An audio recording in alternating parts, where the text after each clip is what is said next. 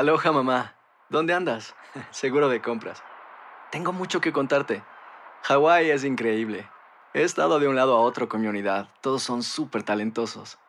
Ya reparamos otro helicóptero Blackhawk y oficialmente formamos nuestro equipo de fútbol. Para la próxima te cuento cómo voy con el surf y me cuentas qué te pareció el podcast que te compartí, ¿ok? Te quiero mucho. Be All You Can Be, visitando goarmy.com diagonal español. Hacer tequila, Don Julio, es como escribir una carta de amor a México.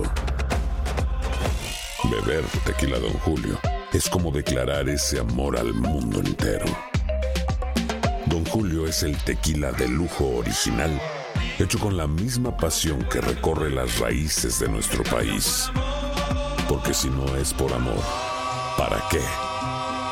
Consume responsablemente. Don Julio Tequila, 40% alcohol por volumen, 2020. Importado por Diageo Americas, New York, New York. When you buy a new house, you might say, Shut the front door! Winning! No, seriously. Shut the front door. We own this house now. but you actually need to say, Like a good neighbor, State Farm is there. That's right. The local State Farm agent is there to help you choose the coverage you need. Welcome to my crib. no one says that anymore, but I don't care.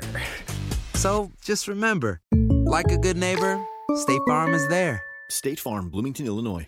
Boost Mobile tiene una gran oferta para que aproveches tu reembolso de impuestos al máximo y te mantengas conectado. Al cambiarte a Boost, recibe un 50% de descuento en tu primer mes de datos ilimitados. O, con un plan ilimitado de 40 dólares, llévate un Samsung Galaxy A15 5G por $39.99. Obtén los mejores teléfonos en las redes 5G más grandes del país. Con Boost Mobile, cambiarse es fácil. Solo visita boostmobile.com. Boost Mobile, sin miedo al éxito. Para clientes nuevos y solamente en línea, requiere AroPay. 50% de descuento en el primer mes requiere un plan de 25 dólares al mes. Aplican otras restricciones. Visita para detalles.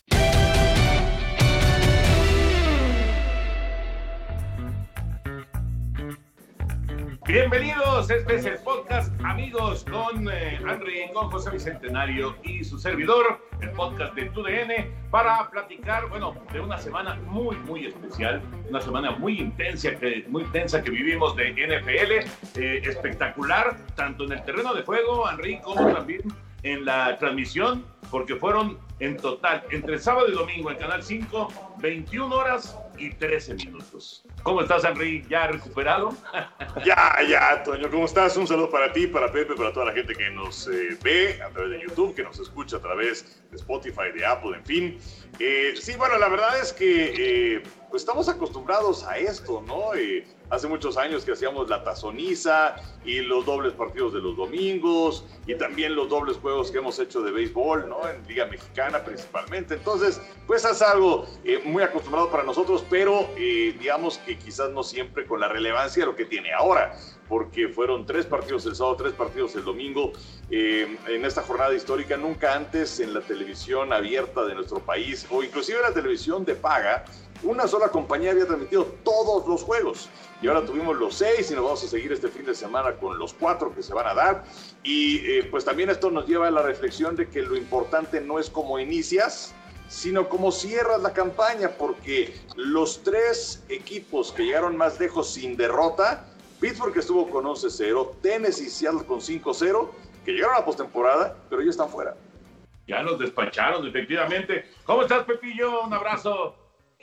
Muy bien, mi Toño, un abrazo para ti, para el Enricón, para todos nuestros amigos que nos dan su respaldo y que siguen el podcast de los tres amigos cada semana, pues estamos muy contentos y sobre todo que vivimos en una experiencia muy especial, muy particular, por lo que ya platicaba el Enricón, que tuvimos tres juegos de playoff el sábado, tres juegos el domingo, así que fue un auténtico banquetazo de emoción y lo que viene todavía va a estar mucho mejor con la doble cartelera que vamos a tener el sábado, el domingo, en lo que son los juegos divisionales. Así que tenemos mucho con qué entretenernos. Pero mucho, mucho, efectivamente. Bueno, entrando en materia, Henry, eh, ¿qué te sorprendió? Eh, ¿Qué esperabas de, estos seis partidos? ¿Cuál es el mejor jugador de, del fin de semana desde tu punto de vista? Así un, un análisis rápido de, de esta doble jornada increíble que se vivió de NFL. Pues mira, yo eh, voy a destacar a Lamar Jackson, el quarterback de los Cuervos de Baltimore, porque él tenía una, pes, un, una losa muy pesada sobre sus hombros, sobre sus espaldas, eh, porque eh, pues era un gran coreback que había sido el jugador más valioso de una campaña, pero que en postemporada, cuando realmente cuenta, cuando se escribe el legado de los jugadores, iba con cero grados y dos perdidos y además el año anterior una postemporada infame. Y ahora eh, no solamente se llevan la victoria, sino que también le ganan a los Titanes de Tennessee en esta rivalidad que es muy particular porque es el quinto juego que tienen en postemporada entre ambos y siempre ha ganado el equipo visitante. Entonces yo destaco lo que hace Lamar Jackson que además fue fundamental en este partido. Y del otro lado, pues así como lo vendieron, era Lamar Jackson en contra de Derrick Henry. Y los cuervos estaban muy bien preparados para detener a Henry. Creo que les sirvió muchísimo el partido que tuvieron entre ambos en la campaña regular. Y pues yo me quedo con Lamar Jackson.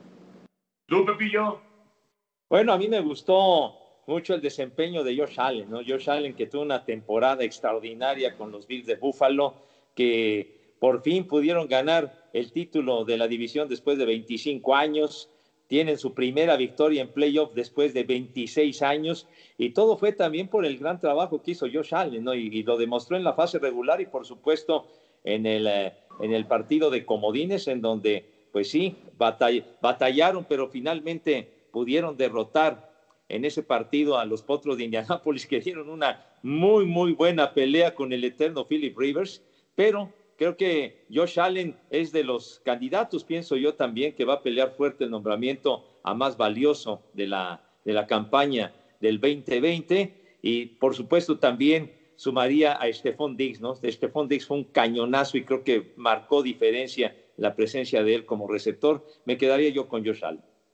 Fíjense que para no repetir lo que ya mencionaron ustedes, yo agregaría al tándem de Nick Chubb y de Kareem Hunt ese, ese par de corredores. Digo, por supuesto que Baker Mayfield es el que dirige la orquesta, ¿no? Ahí en, en, Cleveland, pero estos dos, qué bárbaros, son una pesadilla. O sea, ¿cómo, cómo lograr detener a, dos corredores tan buenos como tienen los Browns? Y, bueno, digo, evidentemente Pittsburgh, y ahorita vamos a, la decepción del fin de semana, que a lo mejor ahí sí vamos a, a, coincidir, o quién sabe, ¿no? Porque también está de candidato Seattle, pero eh, lo, lo, que hace eh, Kareem Hunt, lo que hace Nick Chubb, esa combinación realmente fue letal para Pittsburgh, porque sí les entregaron muchos balones, sí cometieron eh, gravísimos errores los acereros, pero hay que saberlos aprovechar, y los Browns los aprovecharon, y, y prácticamente les dieron un golpe de knockout en el primer round, ¿no? O sea, 28-0 después del primer cuarto, por más que tiró pases el Big Ben y por más que eh, rompió récords y demás, ya no le alcanzó. Era, era demasiada la diferencia como para que consiguieran regresar. Así que yo, yo me quedo con, con los Browns de Cleveland. Eh, Henry, la, la, decepción máxima del fin de semana es Pittsburgh. Sí, definitivamente. Eh, y, y, bueno, también a tomar en consideración lo que mencionábamos de los dos años anteriores en el fin de semana de Comodines, en donde de los eh, ocho partidos, en seis habían ganado visitantes. Bueno, ahora fueron cuatro visitantes los que ganan de seis partidos, siguiendo con la tendencia también de esta campaña, en donde por un partido, pero ganaron más juegos los visitantes que los locales. Eh, y sobre los acereros, sí eh, fue un partido en donde yo hubiera puesto como, como favoritos a los Browns si es que hubieran tenido a Kevin Stefanski, su entrenador, en el, en el estadio. Pero como se dio la situación del coronavirus y él es importantísimo, la relación que tiene con Baker Mayfield, pues, eh, y además Stefanski, que terminó viendo el partido en el sótano de su casa, pidió que no hubiera ni amigos, ni familiares, ni nada con él. Em, eh, pero, pero hablando acerca de los acereros estrictamente, eh, sí se habla de postemporada, pero como si fuera una temporada extra, borrón y cuenta nueva. Y no es así. En realidad es una eh, continuación de lo que has hecho en las jornadas anteriores. Y en las jornadas anteriores Pittsburgh tenía un ganado y cuatro perdidos.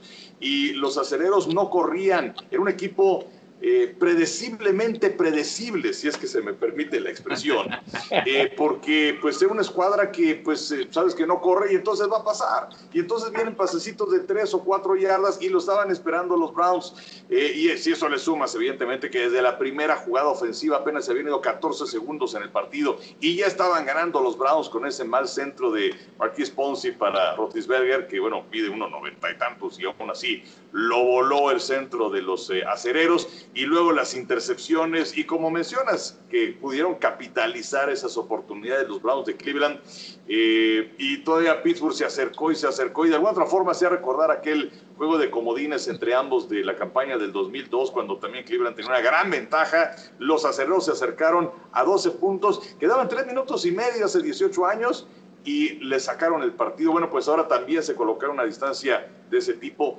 y los Browns fueron capaces de responder cuando Pittsburgh vivía sus mejores momentos. Pero bueno, yo sí creo que es un momento de de reflexión para Pittsburgh, de qué es lo que van a hacer para la próxima campaña. Eh, está en la posición de Drew Brees, en donde si él quiere regresar, va a regresar. Le queda un año más de contrato, pero sí también es tiempo para que empiecen a pensar en qué viene más adelante, porque Mason Rudolph no es la respuesta para Pittsburgh y porque tienen que ver qué es lo que hacen por tierra. Solamente promediaron 84 yardas por partido, solamente 3.6 yardas por acarreo, y así, si quiere ser contendiente, no se puede ir a ningún lado.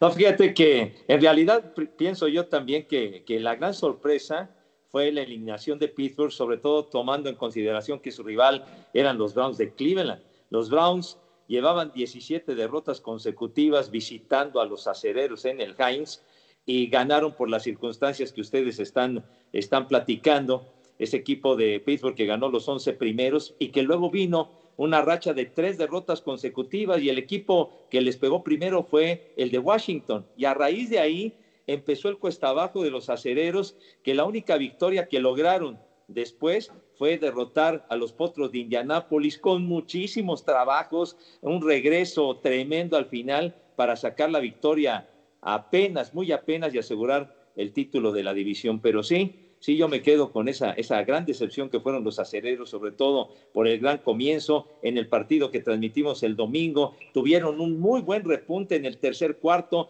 tenían el momento del juego y aquella cuarta oportunidad a medio campo, a una yarda y que deciden entregar el balón. Creo que fue un punto de quiebre, un parteaguas muy importante para que después reaccionara Cleveland y terminaran eh, ganando el partido los Browns. Eh, pero también Rápidamente les comento que para mí fue una gran decepción Seattle. Yo le tenía mucha fe a los halcones marinos, los halcones que terminaron con cuatro victorias de manera consecutiva, pero su actuación a la ofensiva fue decepcionante totalmente, aunque enfrentaron, eso sí, a la mejor defensiva de la NFL, que era la de los carneros, pero 15 días atrás les habían ganado, les ganaron, si no mal recuerdo, 20 a 9. Me decepcionó mucho la actuación de, de, los halcones marinos de Seattle y máxime estando en casa, creo que eran grandes favoritos para, para seguir vivos.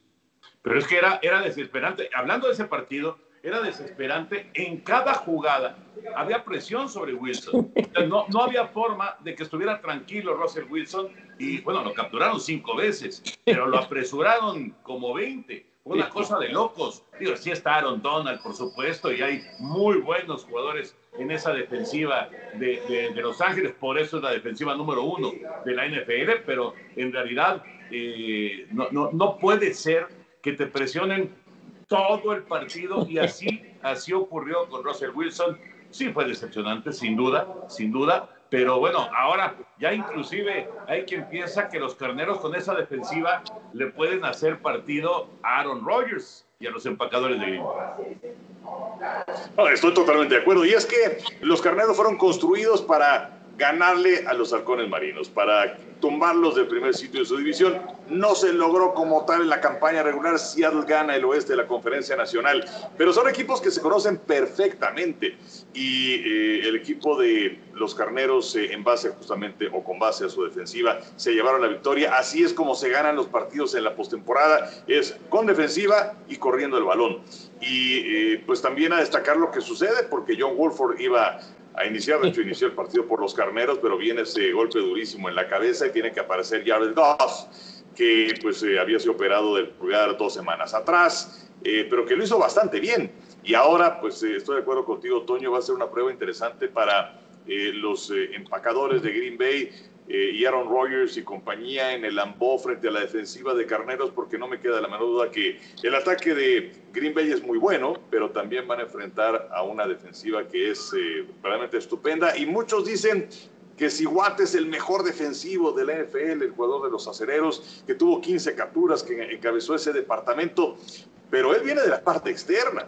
Entonces él tiene vía hasta cierto punto libre para ir sobre el mariscal de campo, pero lo que hace Aaron Donald para mí es el mejor defensivo que existe en la NFL. Si me dijeras, oye, eh, tienes una selección para iniciar un equipo de expansión, un jugador defensivo, sin duda me llevaría a Donald, porque lo que hace, cómo despedaza la línea eh, rival y cómo le abre también carriles a sus compañeros casi siempre cuando le envían un par de hombres, es, es un jugadorazo, ¿no?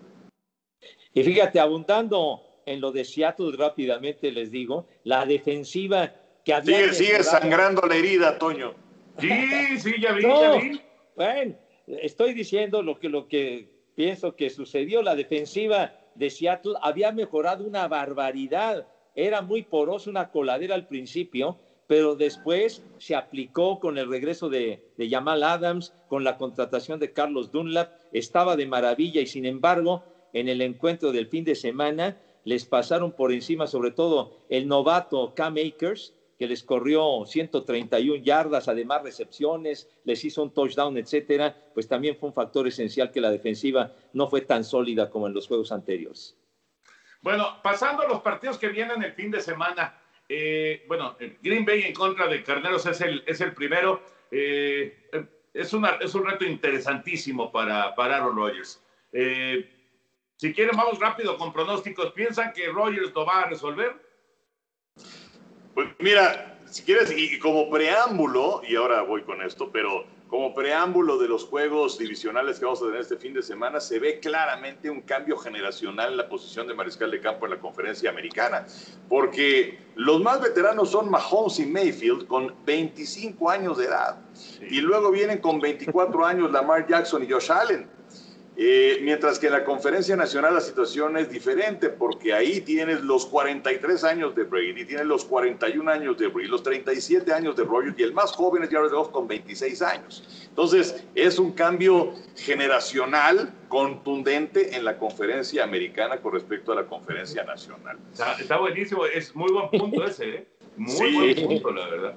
La verdad es que sí, me, pareció interesante este dato, pero bueno, eh, yo creo que los empacadores deberían ganar este partido. Sí quiero ver a Jared Goff, eh, que debe estar en el terreno de juego para el partido de este sábado, eh, aunque lo hizo bastante bien en contra de Seattle, pero las condiciones, el frío y probablemente el viento, el campo Lambó, esto es algo que los empacadores no habían tenido a su favor en la época de Aaron Rodgers, ser el número uno de la conferencia, y creo que es una situación que puede pesar en este partido, independientemente del ataque de Green Bay, que lució verdaderamente sensacional la temporada. Y sí, o sea, el partido no tanto se va a definir por lo que pueda hacer Goff en contra de la defensiva de Green Bay, sino del otro lado del balón, lo que le dejen hacer a Aaron Rodgers en contra de la defensiva de Carneros, pero creo que, creo que Green Bay debería ganar. No, yo también pienso que, que los empacadores y Máxime ya con su semanita de descanso están tranquilos y tienen la gran ayuda de que estarán en casa con el frillazo al cual están acostumbrados. Y Aaron Rodgers, que tuvo una campaña extraordinaria por tercera vez en su carrera, alcanzó y rebasó la frontera de los 40 pases de anotación. Es un muy serio candidato, quizá el que, el que más suena para llevarse el título de más valioso de la campaña. Y sí, tienen, unas, tienen armas muy importantes los empacadores de Green Bay para derrotar a los carneros y no, no obstante que eh, van a prescindir de los servicios y que de Bactiari, ¿no? que es uno de sus mejores linieros ofensivos, quien se lesionó al final del, del calendario regular, pero con Davante Adams, con este muchacho AJ Dillon, que lo hizo requete bien al final, en fin, creo que Green Bay debe de pasar por encima de los carneros. Yo también creo que Aaron Rodgers va a ganar el MVP. 48 pases de touchdown y 5 intercepciones. Qué bárbaro, qué, qué temporada. Bueno, ahí no vemos sorpresa. Para el domingo, el otro juego de la Nacional va a ser Tampa en contra de Nueva Orleans. Otra vez frente a frente Brady y Breeze. Así empezaron la temporada, así empezaron la campaña, se enfrentaron, luego se volvieron a enfrentar y las dos veces Breeze terminó con victoria sobre Brady. ¿Será una historia distinta ahora o Breeze se lleva la barrida y el boleto a la conferencia, a, la final de conferencia nacional. Este partido el domingo a las 5.40 de la tarde. Por cierto, estaba viendo el clima eh, para Green Bay del próximo sábado. Temperatura máxima, 1 bajo cero. temperatura mínima 8 bajo cero. Y si a eso le sumas el viento, en fin, el factor de congelación no va a ser nada sencillo para los carneros. Eh, el, el, primer partido que tuvieron Tampa y Nueva Orleans eh, fue el primer partido de la campaña. Y fue el primer partido para Brady con el equipo de Tampa. No hubo pretemporada. Entonces eso sí es eh, un, una situación que complica notablemente eh, porque pues, son nuevos compañeros, es un nuevo sistema, eh, no nada más era Brady el que llegaba, sino que llegaban algunos otros. Entonces, sí, ese, ese partido como tal yo no lo, no lo cuento. Sí, en el segundo partido que tienen entre los dos, vuelve a ganar el equipo de los Santos de Nueva Orleans. Em, la verdad es que sí me parece el pronóstico, no voy a decir reservado porque tengo que dar un pronóstico, pero sí muy, muy pareja, muy pareja la confrontación que van a tener este, este domingo estos dos equipos, porque en Nueva Orleans, de alguna otra forma como que no alcanzo a, a creer.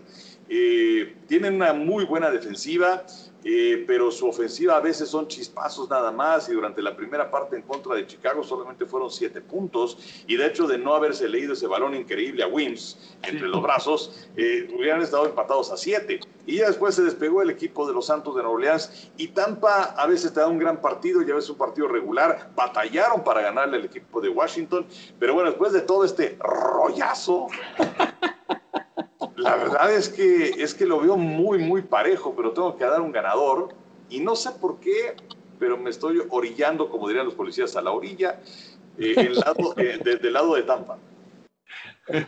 ¿Tú, Pepillo? Aloha, mamá. ¿Dónde andas? Seguro de compras. Tengo mucho que contarte. Hawái es increíble. He estado de un lado a otro con mi unidad. Todos son súper talentosos. Ya reparamos otro helicóptero Blackhawk y oficialmente formamos nuestro equipo de fútbol.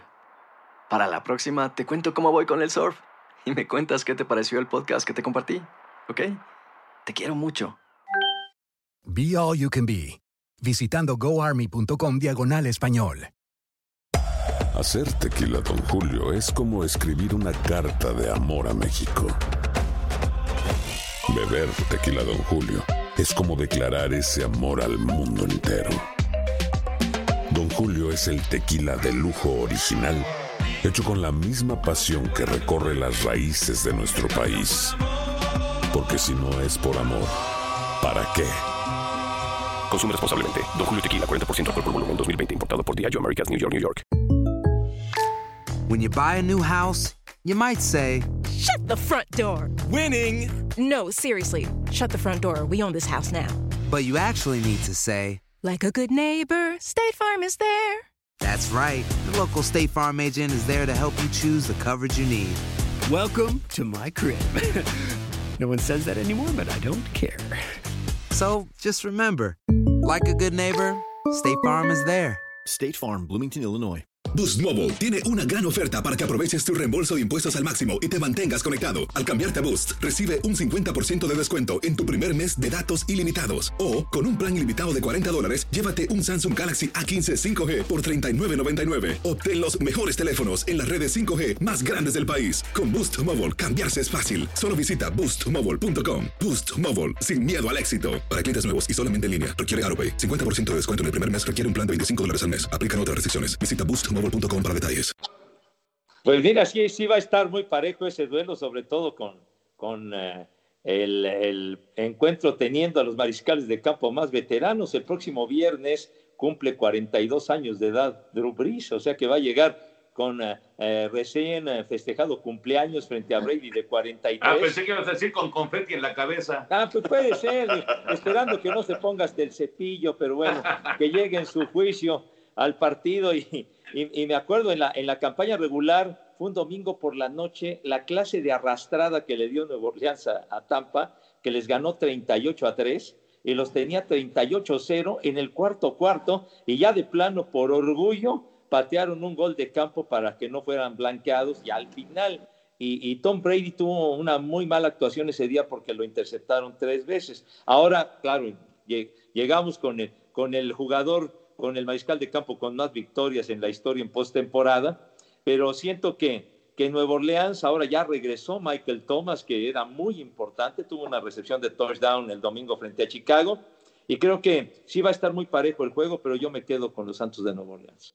Fíjate, ahorita que dijiste Michael Thomas, realmente el único que, que, mostró nivel, digo, casi no jugó en la campaña, pero lo que le hemos conocido a, Michael Thomas, él, mantuvo su nivel, porque Brice no estuvo al nivel, la verdad, eh, Camara no estuvo al nivel tampoco, ya explicaba Enrique, solamente fueron siete puntos en la primera mitad, y sinceramente el equipo se vio, eh, no sé, como fuera del ritmo, eh, claro que la defensiva de Chicago es buena, pero no, no, no, no terminaba de, de, establecerse, ¿no? Nuevo Orleans, y sí deja un signo de interrogación por el partido. Y miren que yo lo puse como representante de la Conferencia Nacional para el Super Bowl. Claro que tampoco me disgustaría que Tom Brady llegara a la final de conferencia. No soy fanático así, este, efervescente de, de Tom Brady, pero me gusta que gane y me gusta, es una gran historia, gran historia de éxito, sin duda, la de Tom Brady. Pero bueno, yo me voy a quedar con Nueva Orleans porque lo puse en mis pronósticos, así como Pepillo está derrumbado porque puso en su pronóstico a Seattle. Ya, me fui, como diría el inolvidable doctor Morales, por la vía del cloroformo. bueno, rápido porque ya nos alargamos. Conferencia americana en Río el sábado los Cuervos y los Bills, qué partido el próximo sábado. Es un agarrón tremendo allá en Búfalo. Sí, 7:15 de la noche, Toño. Eh, los Cuervos que eh, la verdad es que encontraron su mejor punto después de que vinieron todas estas derrotas, de que vinieron también los casos múltiples de coronavirus. Eh, cerraron con cinco victorias consecutivas, más la del pasado fin de semana son seis victorias en línea para los Cuervos eh, y van a ser un oponente muy complicado para los Bills de Búfalo. Eh, Búfalo va a estar jugando en casa de, cualquier manera y ahí es donde otra vez aparece la cuestión de, el clima. pero bueno, yo creo que el equipo de los Bills debería ganar este partido. No va a ser fácil, no va a ser nada fácil. No me sorprendería una victoria de los Cuervos pero creo que Buffalo va a ganar este juego.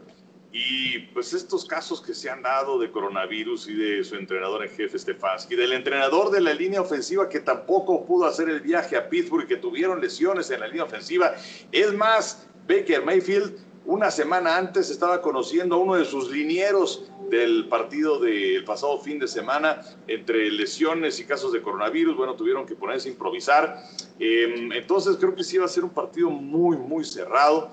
Eh, y, va a tener que estar a la altura de la defensiva de los eh, Browns de Cleveland, eh, porque sí, Baker Mayfield sabe mover el balón y tienen, por supuesto, formidables corredores, lo que mencionaba Toño con Chovy también con Hunt, pero aunque Kansas City ganó muy apretadamente los partidos en la recta final de la temporada, creo que es un equipo que conoce perfectamente de qué se trata esto, que tienen, ya pagaron el derecho del piso, mismo que estarán pagando los Browns de Cleveland, que es un equipo que me gusta sobre todo porque ya tiene una identidad. Antes era un híbrido, antes no sabías para dónde iba qué era lo que estaban buscando y Stefanski lo ha hecho estupendamente además el binomio que tiene con Baker Mayfield me parece muy bueno. Pero pues ya es hablar acerca de Mahomes y que encuentra siempre la forma de ganar, que es un equipo muy redondo en los dos lados del balón, así que me quedo con Kansas. No, definitivamente el favorito debe ser Kansas City. Muchos problemas en, la recta final, las victorias aquellas sobre tus Raiders y, luego cuando le ganaron a Atlanta de milagro al final, etcétera. Pero ya creo que tuvieron una semana de descanso para hacer los ajustes necesarios y Patrick Mahomes siempre va y tiene los recursos en el momento oportuno para sacar adelante al equipo y con ese con ese Travis Kelsey que, es una verdadera maravilla que es el hombre también que saca flote por la vía aérea. Entonces, sí, yo considero que, que Kansas City debe de ganarle a los Browns, pero me ha sorprendido mucho los Browns y sobre todo que es un, equipo de mucha tradición y que pues se ha ido renovando, que fue en el 2017 perdieron los 16 juegos y una campaña atrás quedaron 1-15, o sea, era un verdadero desastre y afortunadamente porque tienen muchos aficionados, los Browns, aficionados de tradición, están ahora en la pelea, pero creo que Kansas City debe prevalecer. Pero fíjate, entonces, eh, esto te habla del enorme trabajo de oficina que han hecho en los últimos años, ¿no? Sí. Las contrataciones que han sido, eh, pues, muy, muy bien, muy bien eh, desarrolladas, muy bien seleccionadas, y ahora, pues, el equipo está, está ya en playoff y está en segunda fase de playoff. Eh, nada más eh, recordar que Karim Hunt fue parte de Kansas City y ahora los va a enfrentar, así que para Hunt seguramente va a ser un partido muy, muy especial. Bueno, pues ahí está la invitación porque tenemos una doble jornada el sábado, una doble jornada el domingo por Canal 5. Otra vez vamos a tener un fin de semana increíble de NFL. Y antes de ir con eh, el baúl de José Bicentenario, nada más el tema de Peterson, de Doc Peterson. Le dieron las gracias las Águilas de Filadelfia. Se acabó el crédito. Eh, la gota que derramó el vaso fue lo de, lo de sacar a, su coreback, a Jalen Hurts, en el último partido de la campaña. Eh, fue muy criticado, por supuesto. Esto habrá provocado también eh, que si le quedaban 10 pesos de crédito, pues ahí, ¡pum!, se fue todo. Pues mira, como siempre hay muchas versiones y eh, lo que es un hecho es que Doc Peterson se reunió por lo menos en un par de ocasiones con Jeffrey Lurie, el dueño de las Águilas de Filadelfia, y pues se dice que primero la, primera reunión no acabó nada bien. Y eh, Jeffrey Lurie eh, lo que señala es que no le gustó la falta de visión de parte de Doc Peterson para componer una serie de problemas que tiene el equipo, que terminó eh, como número 26 en cuanto a puntos en la campaña. fueron los número 28 por la vía del pase. Y bueno, lo que dicen es que pues también estaba la situación de Carson Wentz, de que no se veía la forma, no sentía el señor Lurie que tuviera esa visión Peterson para arreglar todos los problemas ofensivos y además eh, pues Doc Peterson quería promover al que era el coordinador del ataque aéreo y también entrenador de mariscales de campo, Press Taylor, eh, y Jeffrey Lurie, él tenía la idea de que mejor viniera alguien de fuera. Entonces eh, fueron demasiadas situaciones y finalmente se acaba con este reinado de, de, Peterson que estuvo con las Águilas durante cinco años, que fue uno de ocho entrenadores que en sus dos primeros años ganan Super Bowl, pero que lamentablemente pues son demasiadas cosas, ¿no? Y ahora con la salida de Peterson se hablaba de que su matrimonio con Carson Wentz se había roto de manera irreparable. Pues eh, ahora creo que crecen las posibilidades de que Wentz se vaya a quedar con Filadelfia. Pues sí, claro. Pepillo. No, pues sí. Eh, en un principio se pensaba que iba a continuar porque también creo que en descargo de Peterson tuvo una temporada muy complicada de muchas lesiones. Era un, auténtico hospital Filadelfia y sobre todo en su ofensiva. ¿Cuántas veces? Creo que de los 16 juegos, en 14 o 15 eh, era, era una línea ofensiva diferente, o sea, no podía tener una línea completa en cada encuentro. Además, los receptores fuera, en fin, no fue tan fácil para él enfrentar una campaña en donde finalmente ganaron cuatro juegos y, sobre todo que fue un tipo que, que ganó ese supertazón tan ansiado para Filadelfia, que nunca lo había podido conquistar. Yo creo que Peterson debe de encontrar trabajo pronto por eh, algunas vacantes que hay por ahí. Yo creo que va a encontrar trabajo pronto y sobre todo, como dicen niños, el que paga manda y si el señor Rubio te me largas y se acabó porque también tenía sus, sus vericuetos con el, con el gerente con el gerente general Peterson, precisamente por lo que decía Enrique, ¿no? De, de, que no estaban de acuerdo en lo de ciertos asistentes, etcétera, y entonces, pues, ya se acabó la historia de Peterson, pero yo creo que muy pronto va a tener chamba. Sí, el que tiene, el, que es dueño de la pelota, cuando se la lleva, pues ya no hay juego, ¿verdad? sí. Así se acabó. Y si Lurie le pidió la pelota a Peterson, pues ahí nos vemos. En fin, eh, una muy bonita historia en Filadelfia con aquel título de la Philly Special y de Nick Foles y este, de Cenicienta, pues ya terminó, terminó y ahora a ver, a ver cómo pueden retomar el camino de las águilas. Bueno, José Bicentenario, eh, mientras vas abriendo tu baúl, yo voy a callar acá a alguien que está soplándole, ya sabes, a las, a las este, plantas, cuando se caen, empiezan con ese ruido. Es un ruido desesperante, de verdad desesperante. Con grabación peor, obviamente, ¿no? Pero cuando estás nada más así viendo la tele o cualquier cosa y empieza a sonar esa cosa, es así como una tortura. Entonces, voy abriendo el baúl y yo ahorita regreso. sí, muy bien. Muy bien. yo aquí me quedo, Pepillo. Perfecto, mi querido Henry. Pues eh, hemos estado presentando algunos detalles significativos, eh, sobre todo en, las últimas semanas, y hoy, ahora sí que rescatando, encontré algo verdaderamente importante y que representa algo muy especial, porque fue la primera serie mundial que hicimos juntos, que transmitimos juntos en 1995. Y entonces, pues es, es esto, mi querido Henry. Ahí está. Ahí está, claro. De la Serie Mundial de 1995, la primera que hicimos. Y por supuesto, en, aquí en esta parte de, de la pelota se ve los indios de Cleveland enfrentando a los Bravos de Atlanta. Fue una experiencia muy especial porque pues ya habíamos pasado, transmitido encuentros de béisbol de grandes ligas juntos, pero pues fue la primera vez, mi Henry, que transmitimos un clásico de otoño, los tres amigos. Sí, que de hecho eh, Pepe pudo haber sido nuestra segunda serie mundial. Lo que pasa es que la campaña del 94, que fue la primera que hicimos ya juntos, eh, Toño, tú y yo, eh, pues se suspendió por la cuestión de la huelga. Entonces no hubo serie mundial en 94 y entonces sí, efectivamente, esa fue la primera serie mundial que nos tocó hacer. Esa del 95 de los Bravos en contra de los indios.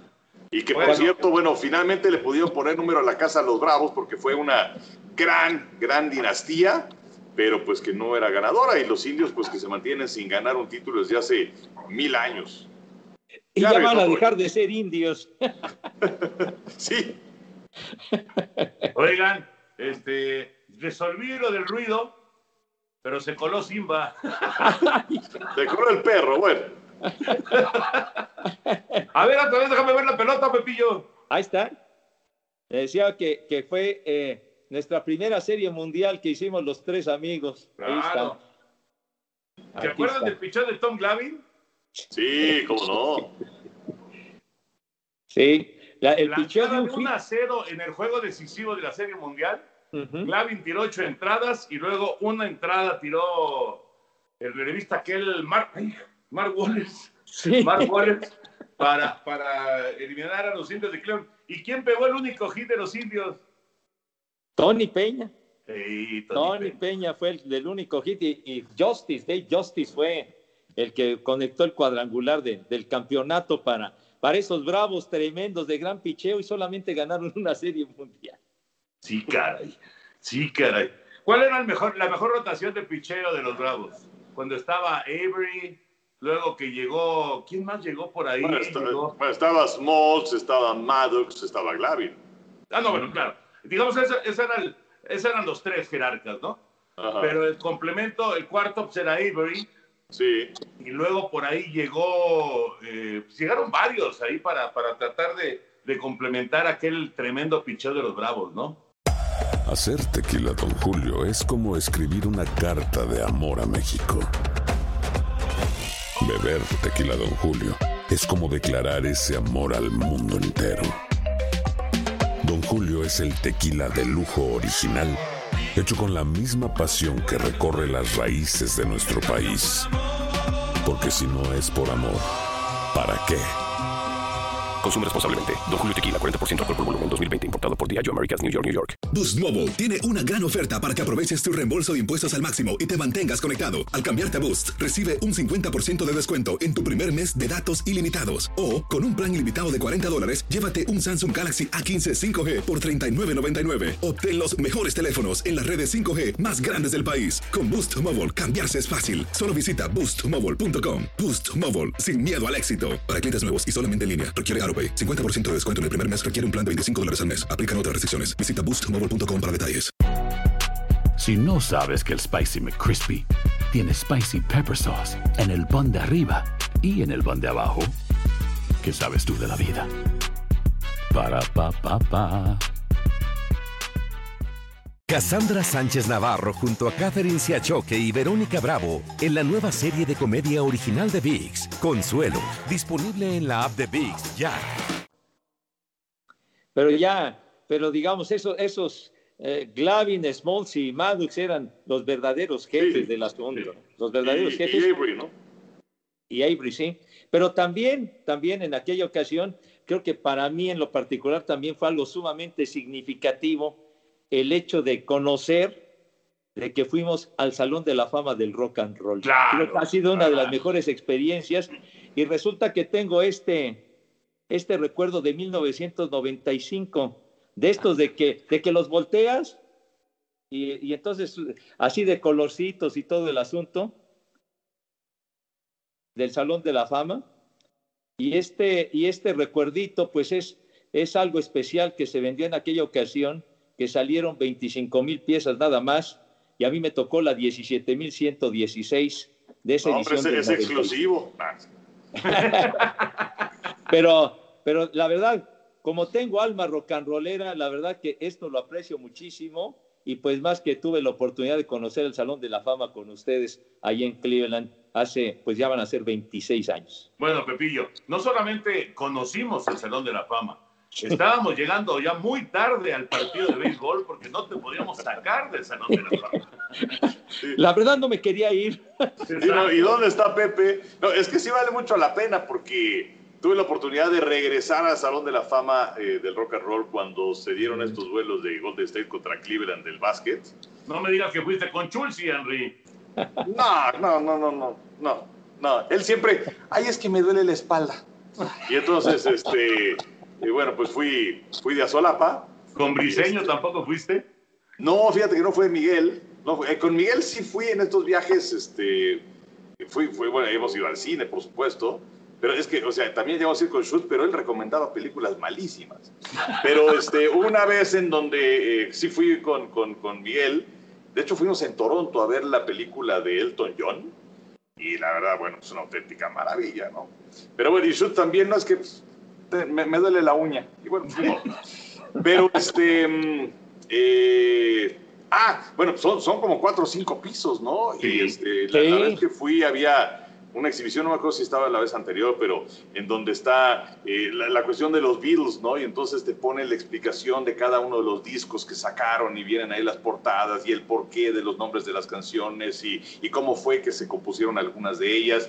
Eh, eso sí nos tocó a nosotros, eh, esa, esa sala donde está el One Hit Wonder, ¿no? Esos grupos que, que la pegan y durísimo, pero con una sola canción y se acabó. Y también me acuerdo aquella vez que fuimos, estaba el coche de Janis Joplin. Estaba el coche, ¿no? sí, sí, sí, estaba el coche. Exacto. ¿no? Así todo pintado, todo psicodélico y todo esto.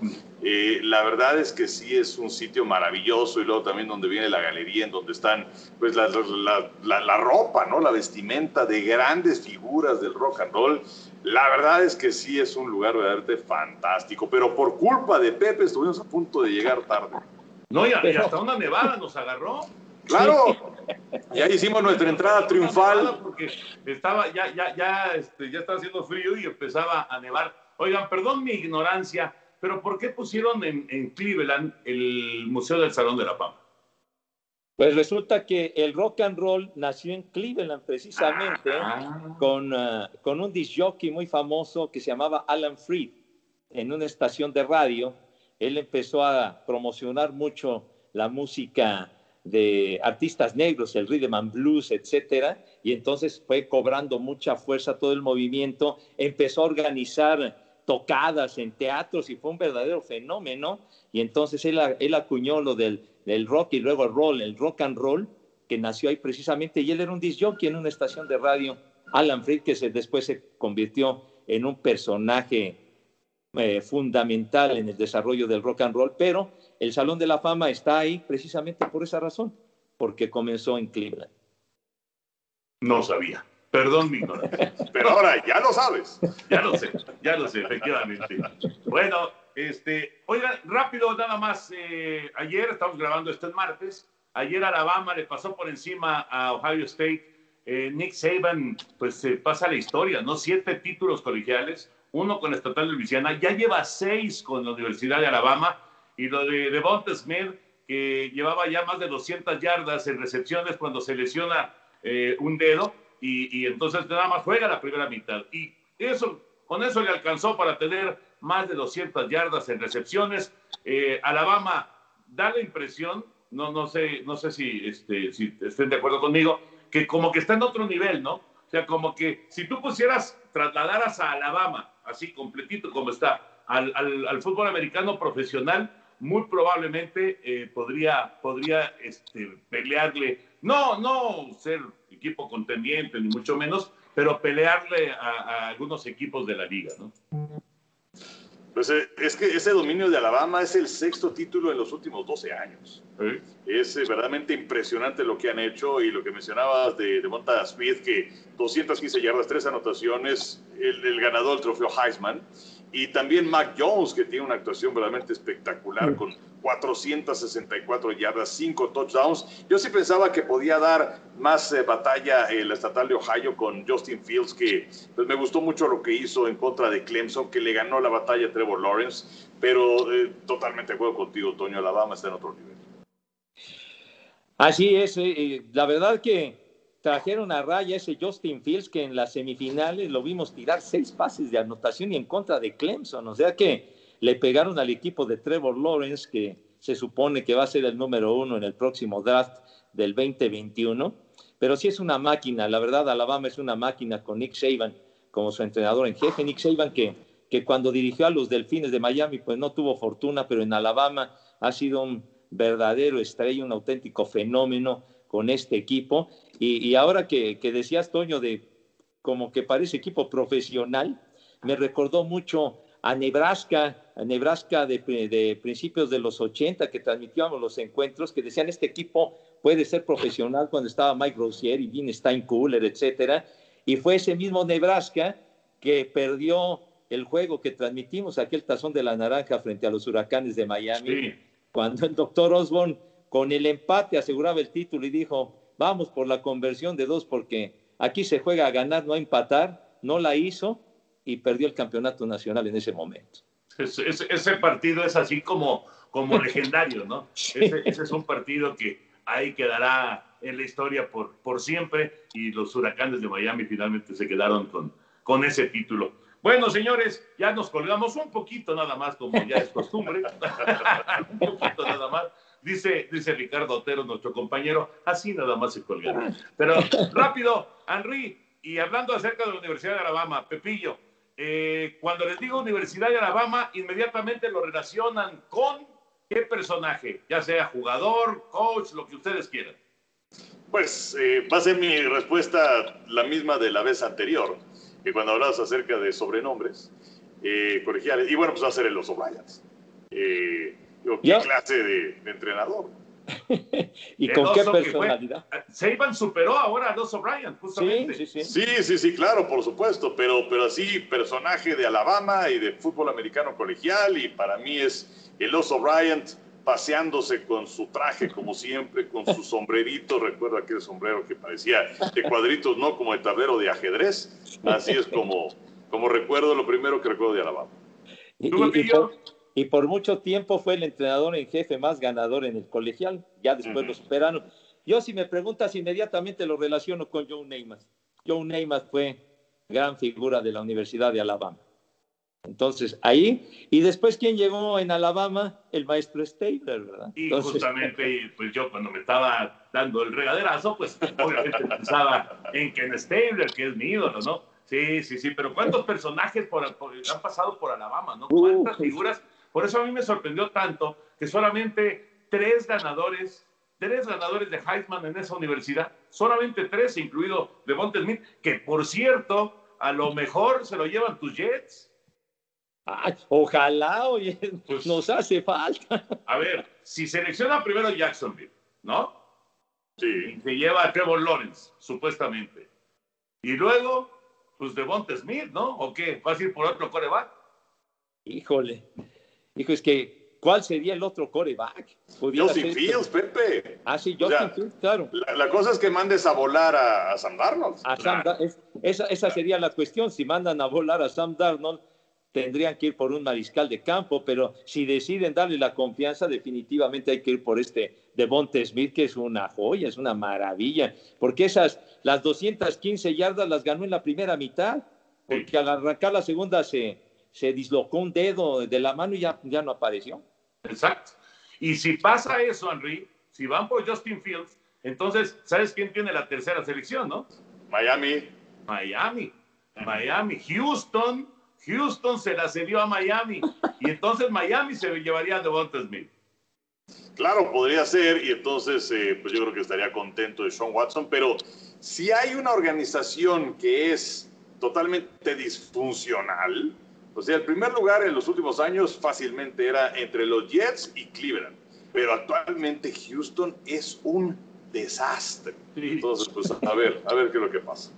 Oye, y a- a- además de Bonte Smith, en la campaña del 2018, cuando ganaron el campeonato nacional a los Bulldogs de Georgia, en un gran regreso cuando trajeron de la banca a Tua, el pase de anotación para conquistar el campeonato fue de Tua a Devonta Smith precisamente. O sea Sí. que podrían, podrían juntarse por lo que dices, Toño. Sí, aunque como acaba de mencionar Henry, ahí medio lo mencionó, este, a lo mejor es Dishon Watson el coreback. ¿eh? Ah, pues sí. sí, sí. Hay que ver qué pasa con Dishon y, si, y si Houston finalmente lo deja, lo deja ir. Bueno, algo, Henry, sobre el básquet así rapidísimo. Pues la cuestión del coronavirus, yo creo que lo más destacado que, que se ha dado ¿no? en las últimas horas, en donde eh, cuatro partidos hasta el momento de estar grabando este podcast se han tenido que suspender. Por esa razón es que la NBA va a ser un, un- un torneo de 72 partidos, realmente son 82, y solamente anunciaron la primera parte, anunciaron 36 juegos porque pues prevén que va a haber ajustes para la segunda parte y entonces vamos a ver cuántos partidos se van acumulando pero por lo pronto, al momento de grabar esto, son cuatro los partidos que se han tenido que posponer. Y ya te ladró.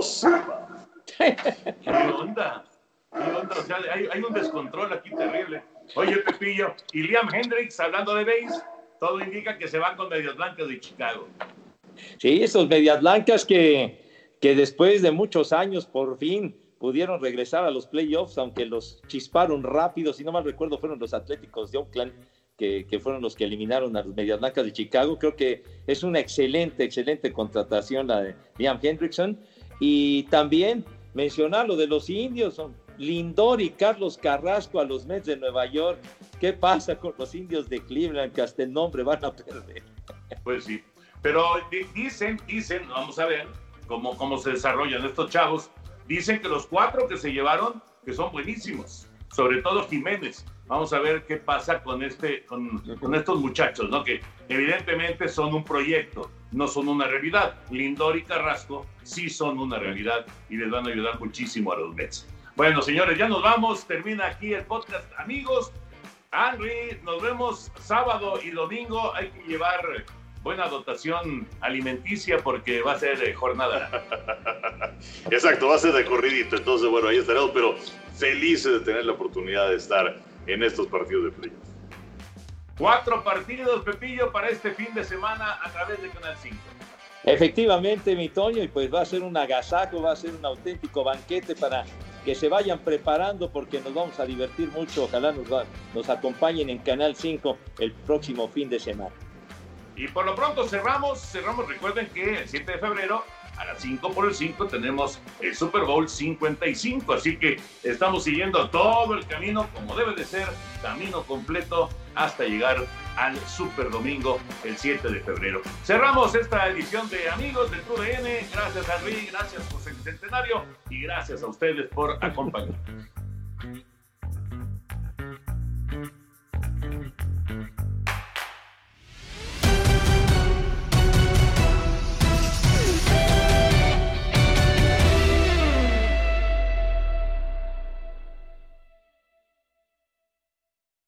Boost Mobile tiene una gran oferta para que aproveches tu reembolso de impuestos al máximo y te mantengas conectado. Al cambiarte a Boost, recibe un 50% de descuento en tu primer mes de datos ilimitados. O, con un plan ilimitado de 40 dólares, llévate un Samsung Galaxy A15 5G por $39.99. Obtén los mejores teléfonos en las redes 5G más grandes del país. Con Boost Mobile, cambiarse es fácil. Solo visita boostmobile.com. Boost Mobile, sin miedo al éxito. Para clientes nuevos y solamente en línea, requiere AroPay. 50% de descuento en el primer mes requiere un plan de 25 dólares al mes. Aplican otras restricciones. Visita para detalles. Si no sabes que el Spicy McCrispy tiene Spicy Pepper Sauce en el pan de arriba y en el pan de abajo, ¿qué sabes tú de la vida? Para, pa, pa, pa. Cassandra Sánchez Navarro junto a Catherine Siachoque y Verónica Bravo en la nueva serie de comedia original de VIX, Consuelo, disponible en la app de VIX ya. Algunos les gusta hacer limpieza profunda cada sábado por la mañana. Yo prefiero hacer un poquito cada día y mantener las cosas frescas con Lysol. El limpiador desinfectante Brand New Day de Lysol limpia y elimina el 99.9% de virus y bacterias. Y puedes usarlo en superficies duras y no porosas de tu hogar con una fragancia que lleva a tus sentidos a un paraíso tropical. No solo limpies, limpia con Lysol.